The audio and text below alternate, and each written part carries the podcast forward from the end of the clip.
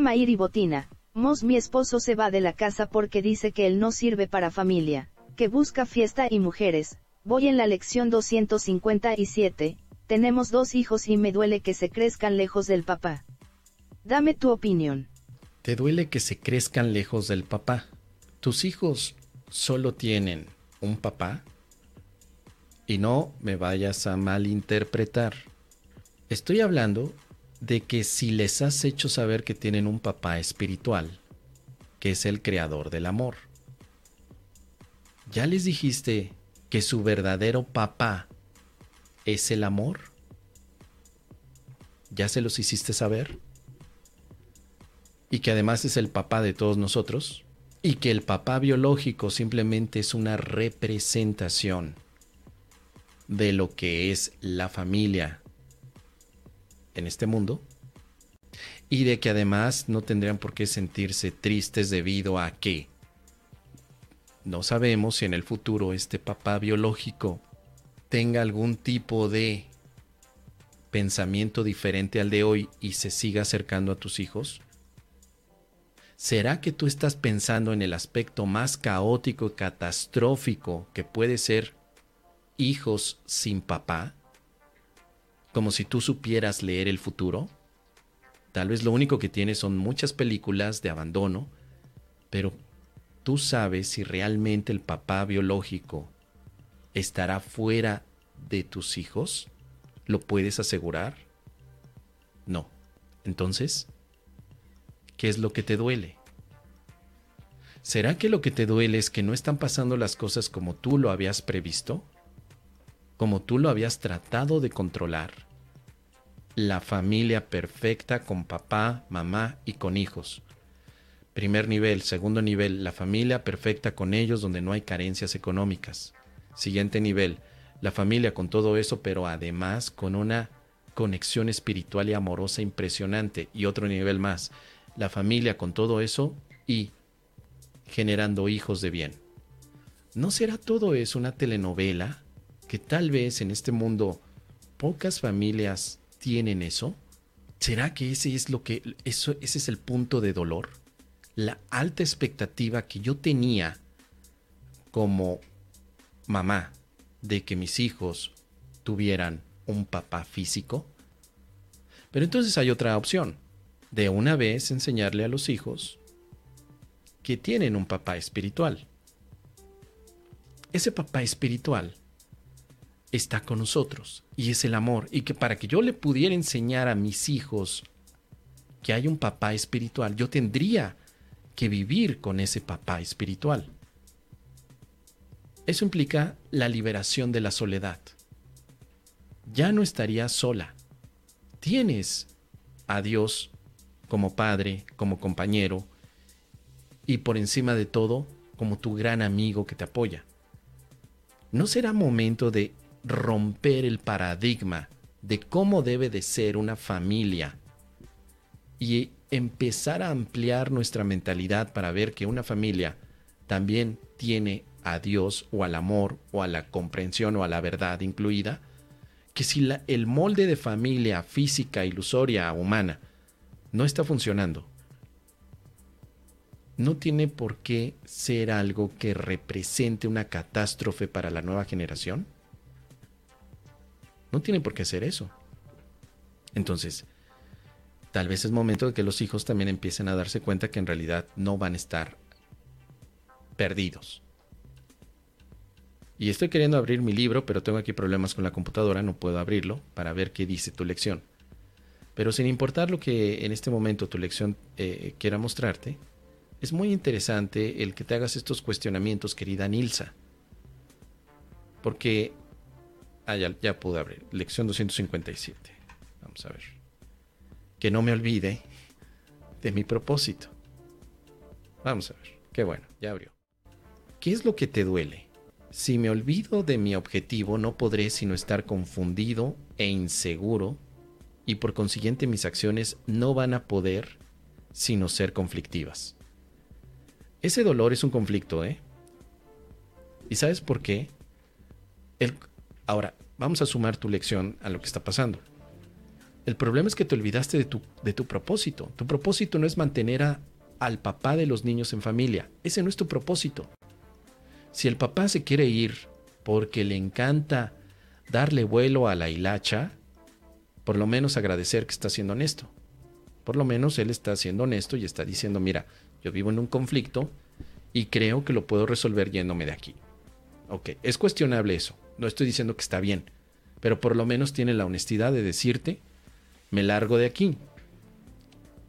Pero tu propósito, querida Nilsa, no es mantener a tu, a tu esposo o tu ex, ex esposo, no lo sé, como papá de tus hijos. Tu propósito es diferente. Porque si se te olvida el propósito, entras en sufrimiento.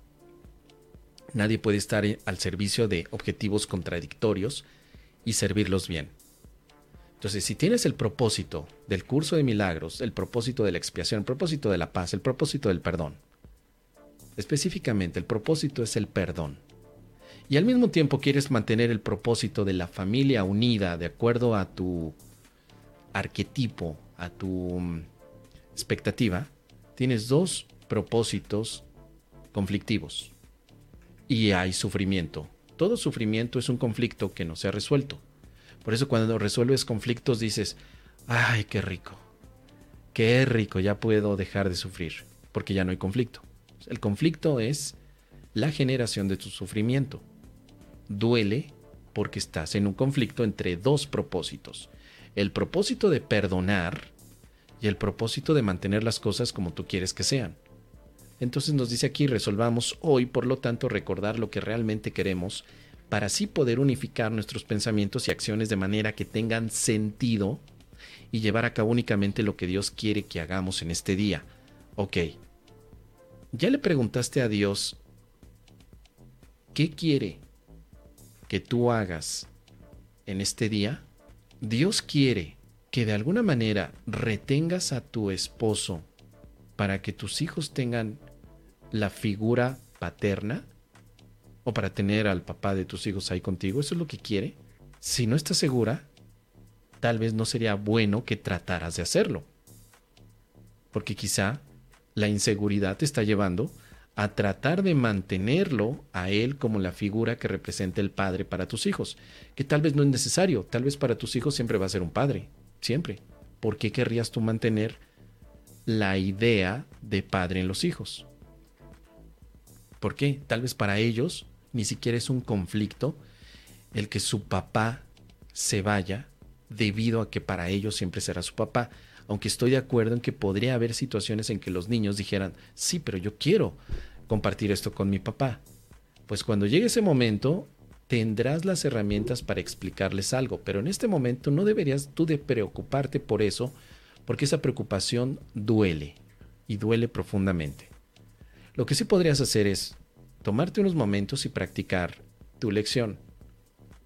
Practica esta lección, para eso es, para que el día de hoy puedas practicar y hacer lo que tienes que hacer el día de hoy. No sabemos mañana qué vas a hacer, pero el día de hoy tienes que invocar lo siguiente. Padre, el perdón es el medio que tú elegiste para nuestra salvación. Que no olvidemos hoy que no tenemos otra voluntad que la tuya. Por lo tanto, nuestro propósito tiene asimismo que ser el tuyo si es que hemos de alcanzar la paz que dispusiste para nosotros. Entonces, el día de hoy tu propósito es el perdón para alcanzar la paz. Propósito que le puedes hacer saber a los niños. Perdonas junto con ellos cualquier aspecto que represente abandono. No es abandono, es libertad. Así que si el esposo, el papá de ellos, quiere irse, si tú lo ves como abandono, te fomentas un trauma que compartes con los niños. Pero si lo ves como libertad, permites que el amor se exprese y también se lo hace saber a los niños. Niños, él tiene la libertad de irse porque no se siente capaz de estar aquí, pero nosotros lo vamos a amar siempre siempre. Tal vez Él necesita tiempo, espacio, pero nosotros lo amamos. Ahora, no me estoy refiriendo a un amor de pareja, porque a lo mejor como pareja tú dices, yo no quiero con Él. Me refiero al amor espiritual de hermanos. hijo es su padre y lo vamos a amar siempre, pero en este momento no nos está abandonando. Está tomando la libertad de vivir experiencias nuevas. Porque de esa manera no fomentas un trauma que luego sale más caro el caldo que las albóndigas. Desde ahora mismo podrías evitarte una lección en la que tengas que perdonar este trauma que te estás generando si ahora correctamente lo percibes como una libertad de la toma de decisiones y te dedicas entonces a practicar el perdón. Este momento es para perdonar. ¿Y qué voy a perdonar? Perdonaré aquello que en realidad no está siendo más que una expresión de libertad. No tengo por qué ver que esto es un abandono. Esto no es abandono. Esto es la libertad del amor. Ahora, ¿qué viene después? No lo sé, querida. No lo sé. No sé qué venga después. El plan lo tiene el Espíritu Santo. Pero lo que puedes hacer es lo, eh, lo que viene hoy. Hoy. Solamente dedícate a hoy. Este día. Lo que en este momento sea necesario, hazlo. No te preocupes por lo demás. Recuerda que has tenido lecciones que dicen, pongo el futuro en manos de Dios. Entonces pones el futuro de tus hijos también en manos de Dios. Deja que Dios te muestre un plan para ellos y para ti, pero por lo menos hoy no te generes un trauma ni tampoco se lo generes a ellos. Dales la visión más amorosa para que esta situación no represente en ningún momento un obstáculo que se convierta en resentimiento y te digo, luego salga más caro el caldo que las albóndigas. ¿Qué te parece, querida Nilsa? Déjame tus comentarios.